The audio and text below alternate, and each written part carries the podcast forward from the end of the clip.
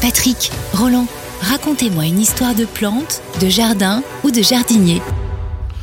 Alors pour notre petite et grande histoire du monde botanique et du monde végétal, on va aujourd'hui rentrer dans un monde extraordinaire qui est le monde de la plante carnivore.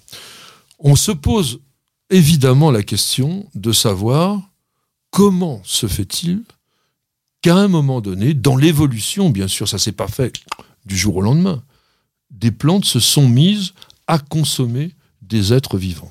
Est-ce que tu as une petite idée là-dessus, mon cher Eh bien, j'avais une idée quand on parle de la Dionae, euh, donc euh, qui était un petit peu juste dans son pays d'origine, là, dans sa terre d'origine, en disant c'est que de la tourbe, qui c'est qui m'a mis là C'était un vrai bazar, il y a rien à bouffer, donc elle s'est fâchée. Elle s'est dit bah tiens, je vais essayer de capter ce qui vole là autour. Donc elle essaie avec les oiseaux, ça n'a pas marché. Et puis elle s'est attaquée aux insectes et pour compléter sa nourriture, eh bien, elle va chercher un peu à l'extérieur, euh, et, parce qu'il faut qu'elle grandisse, la pauvre. Alors, c'est dit de façon imagée à la mode Roland Motte. Je trouve que c'était très joli. C'est à peu près ça qui s'est passé. Simplement que ça a été beaucoup, beaucoup plus long qu'il l'a dit. Alors évidemment, on est comme dans une émission de radio, donc on va pas s'étendre sur des millions d'années, mais c'est, il a fallu ça. Ça s'est pas fait en un jour.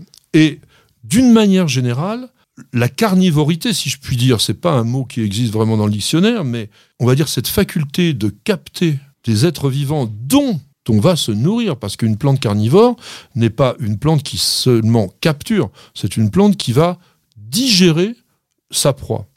Eh bien, c'est évidemment l'adaptation claire à un milieu hostile, c'est-à-dire un milieu, comme tu le disais, où il n'y a pas suffisamment de nourriture, et donc je manque notamment d'azote. Vous savez que les plantes mangent essentiellement azote, phosphore et potassium, mais aussi plein d'oligoéléments. Mais l'azote est l'élément moteur de leur croissance.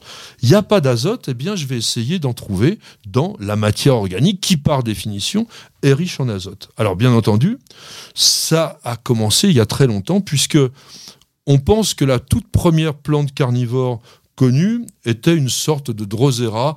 Vous savez, on l'appelle en français euh, rossolis, c'est-à-dire la plante qui brille un peu au soleil. C'est parce qu'elle a des petits tentacules qui sont recouverts d'une sorte de glu très clair et qui brille dans le soleil.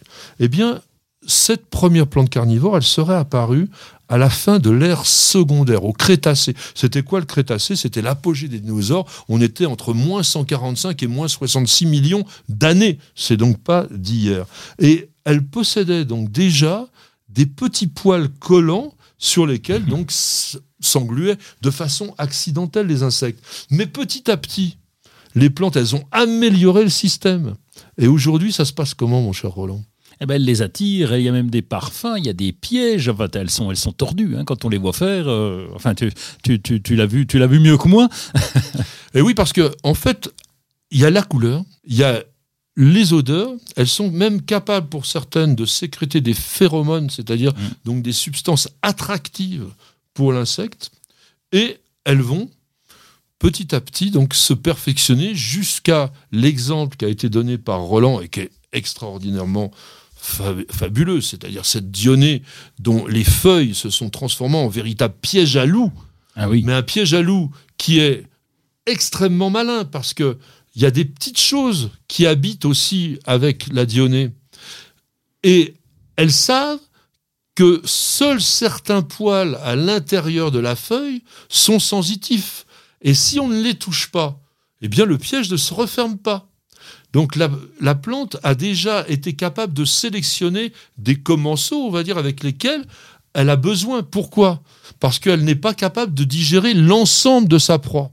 Elle va digérer simplement l'intérieur, mais la partie, la chitine, qui est donc le squelette externe de l'insecte, ne sera pas digérée. Et il faut des auxiliaires pour faire le ménage. Donc on est dans des choses d'adaptation tout à fait extraordinaires en partant au départ d'un nourrissage totalement involontaire, parce que elle avait des éléments collants, les insectes se collaient, et puis il a fallu des centaines de milliers d'années pour tout d'un coup se dire mais après tout ces insectes si je les bouffais ça serait pas mal. Et puis il a fallu s'adapter à tout cela pour arriver jusqu'à tous ces pièges dont on parle aujourd'hui. Donc vous voyez que on est dans un monde extraordinaire. On y reviendra parce que les plantes carnivores c'est quelque chose de vraiment passionnant alors avec quelques plantes aussi euh, comme les pinguicula par exemple qui elles vont carrément prendre le pollen et elles vont servir à la dissémination des plantes de façon totalement involontaire cette fois. Et donc, vous voyez, on, aura l'occasion d'en parler très très souvent.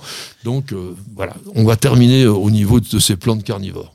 Et Roland, tu auras le mot de la fin en nous oui. parlant de la tomateuse, enfin, tout- Ah oui, tous ces les films. tomates, les tomates, oui, parce que ça inspire beaucoup euh, les plantes carnivores et ça a inspiré euh, John DeBello euh, qui a sorti un film le 8 octobre 1978. Alors je l'ai pas vu, hein, mais quand j'ai lu les critiques, je me dis qu'il faut pas regarder.